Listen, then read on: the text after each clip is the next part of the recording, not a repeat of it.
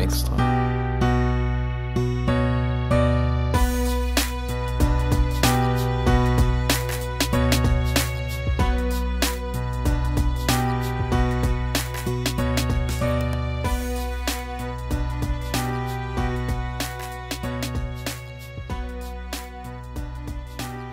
Herzlich willkommen zu einer neuen Folge von dem LTV und heute beschäftigen wir uns mit dem erfolgreichsten Kinofilm der letzten zwei Jahre, Spider-Man No Way Home. Nachdem die Hoffnungsträger des Kinos Tenet, Dune oder James Bond No Time to Die die Rolle des Retters des Kinos nicht ganz erfüllen konnten, obwohl letzterer natürlich auch erfolgreich war, wurde hier endlich wieder ein Film herausgebracht, der die Milliardenmarke durchquerte und schon beinahe an Erfolge wie Avengers Endgame rankommt. Hier handelt es sich um den dritten Teil der Spider-Man-Trilogie von dem MCU mit Tom Holland als Spider-Man Wer uns schon etwas länger verfolgt, weiß, dass unsere erste Folge um den zweiten Teil von besagter Trilogie Spider-Man Far From Home handelte. Ursprünglich war geplant, hieraus eine MLV-Extra-Folge zu machen, aber aufgrund der Tradition, die mit diesem Film halt mit hergeht, habe ich mich dazu entschlossen, Person 2 durch eine Sparnachricht ebenfalls ein paar Sachen dazu sagen zu lassen. Ich werde die indirekt erzählen. Zur Handlung muss ich glaube ich nicht mehr viel sagen, denn ich vermute, jeder kennt sie schon. Und sie ist auch relativ simpel, deswegen würde ich einfach gleich mit meinen Punkten anfangen. John Watts, der auch für die bisherigen MCU-Teile verantwortlich war, für die der Regie. Das gleiche gilt auch für den Drehbuchautor Chris McKenna. Und obwohl das der Fall ist, ist dieser Film wirklich etwas ganz anderes als die anderen beiden Filme. Nicht nur geht es um viel mehr, auch die Handlung und der Handlungsaufbau sind sehr untypisch für Spider-Man der normalerweise bloß aus Alltagssituationen in so ein Superheldenerlebnis gerät. Zumal hier erstmals Elemente wie Magie und wirkliche Dimensionen eine Rolle spielen. Bei Mysterio war das ja so angetäuscht mit den Dimensionen in Far From Home. Und wie wohl erwartet, sorgen die Einstreuung von den anderen beiden Spider-Man-Franchises auch für einen frischen Wind im MCU allgemein. Das ist natürlich erstklassiger Fanservice. Ich für meinen Teil muss aber sagen, dass dieser sinnvoll und souverän anstatt gezwungen und lediglich in den Film hereingepresst erscheint. Es ist sehr unterhaltsam anzusehen, ähm, wie nach und nach die anderen Franchises mit etabliert werden und selbst untereinander miteinander konfrontiert werden. Hinzu ist das Auftreten der einzelnen Charaktere auch immer so unterhaltsam anzusehen und sorgt ähm, den Reaktionen der Mitbesucher in meinem Kinosaal entnommen auch für die nötige Epik und äh, der daraus entstehenden Fan-Euphorie. Die Handlung selbst ist auch relativ originell. Natürlich merkt man, dass ein Vorwand gesucht wurde, um irgendwie die anderen Franchises mit einzubringen. Aber dennoch wirkt es hier auch nicht allzu geplant und konstruiert. Hauptsächlich ist es interessant, zwar mehrere, aber auch gleichzeitig keine richtigen Bösewichte in diesem Film vorzufinden. Durch den ganzen Film hinweg stehen ihre guten und bösen Seiten immer in so einer Art Wechselbeziehung. Die Bösewichter selbst finde ich ebenfalls unterschiedlich interessant.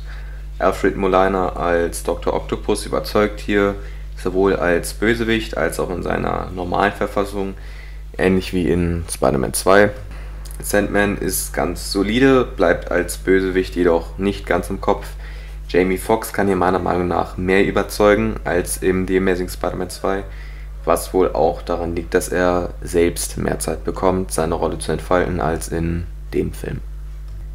Dagegen bleibt Exe jedoch sehr uninteressant, trägt kaum was zur Handlung bei und sorgt kaum bis gar nicht für irgendwelche großen Momente, wie auch im ersten American Spider-Man. Wer hier jedoch eine grandiose Performance abliefert, ist Willem Dafoe.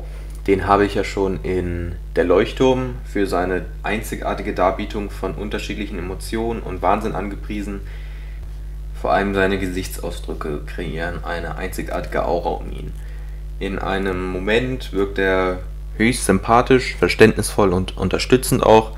In dem nächsten Moment schafft er es zu einem unsympathischen und gar psychopathischen Charakter zu transformieren. Auch die beiden Spider-Man, Tobey Maguire und Andrew Garfield, fungieren einzeln und im Zusammenspiel mit den anderen beiden Spider-Man sehr gut, auch wenn manche Witze dann eventuell doch etwas offensichtlich und vorhersehbar sind, zum Beispiel die Witze darüber, dass andere Peter Parker heißen oder so, hätte man sich auch denken können. Zudem wird auch nicht klar, wie und wann die Spider-Man in die Dimension geholt werden. Ist es wie bei den Bösewichten kurz vor ihrem Tod, welche Bösewichte haben die Spider-Man überhaupt besiegt, nachdem sie kurzzeitig davor einfach verschwanden alle.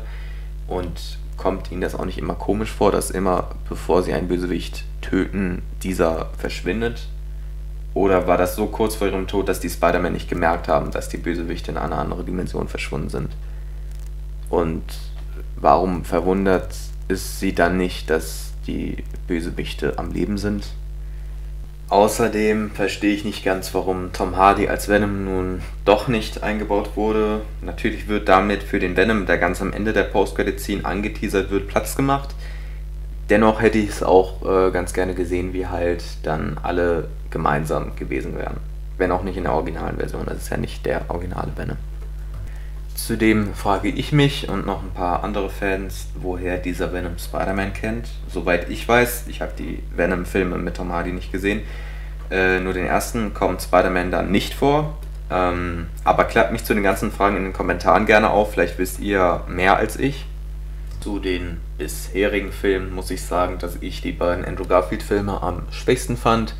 Die haben mir einfach am wenigsten gegeben, sind auch sehr wenig im Kopf geblieben, hatten die schwächsten Bösewichte meiner Meinung nach. Daraufhin folgt dann wohl Spider-Man 3, ähm, Far From Home und Spider-Man 1 würde ich noch ein Stück darüber sehen. An zweiter Stelle wäre Homecoming und am besten aufgrund der kreativen Einfälle, einfach des Charmes und der gelungenen Action fand ich Spider-Man 2. Aber No Way Home hat äh, eventuell auch das Potenzial, tatsächlich der beste von allen zu werden man muss halt sehen, wie der Film den Test der Zeit übersteht. Die Performance von Benedict Cumberbatch fand ich vor allem für seine Verhältnisse und auch eigentlich für die im MCU eher unspektakulär. Ich bin äh, aber gespannt, wie er als der böse Doctor Strange aus der What If-Serie performen wird. Eventuell fängt er sich da ein bisschen wieder.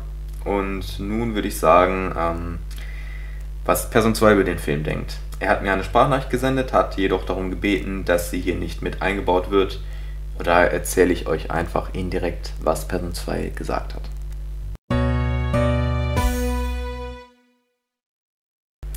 Person 2 fand alle drei Spider-Man in ihrer Rolle gut. Jedoch merkt man bei Tobey Maguire im Gegensatz zu Andrew Garfield, dass er schon deutlich in die Jahre gekommen ist. Bei dem Aufeinandertreffen merkt man auch, dass Tom Holland eine deutlich hochentwickeltere und modernere Version von Spider-Man ist das Ende fand er sehr stark und emotional ergreifend. Es gab eine starke Handlung, einen großen Nostalgiefaktor für die anderen Spider-Man-Filme. Das Publikum wird durch das Erwecken von Kindheitsgefühlen noch näher an den Film gebunden. Zudem gab es auch noch sehr schöne Anspielungen. Der Humor zwischen den Spider-Man ist gelungen und insgesamt gibt er dem Film eine 8,5 bis 9 von 10. Also ich finde, Person 2 spricht da sehr gute Punkte an. Ich kann auf jeden Fall mit den meisten übereinstimmen. Und auch das mit dem Nostalgiefaktor und dem Fesseln der Zuschauer dadurch ist sehr wahr und wird natürlich auch ein sehr großer Faktor für den Erfolg von diesem Film sein.